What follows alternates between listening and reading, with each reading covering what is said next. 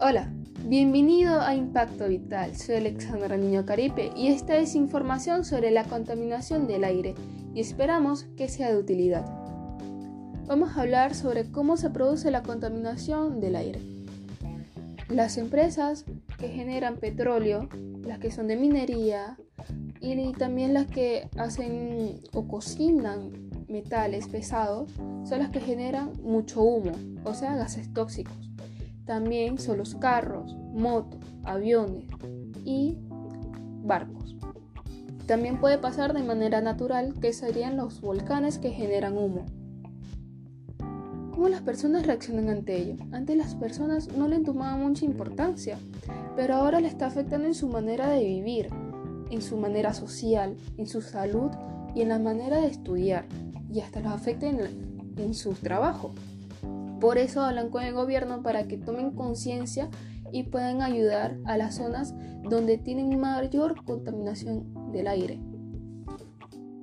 ¿Qué consecuencias trae a la salud? Esto trae cáncer de pulmón, dolores de cabeza, asma y otras enfermedades respiratorias, irritación en la piel, irritación en los ojos. Eso es muy problemático y puede causar hasta la muerte.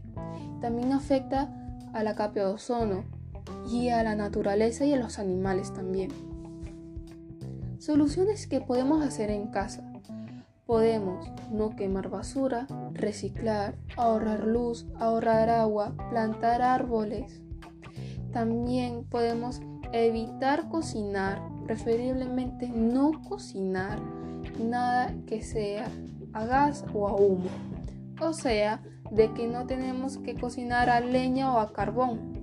Preferiblemente que si se puede hacer con una cocina eléctrica o con una cocina que sea a gas.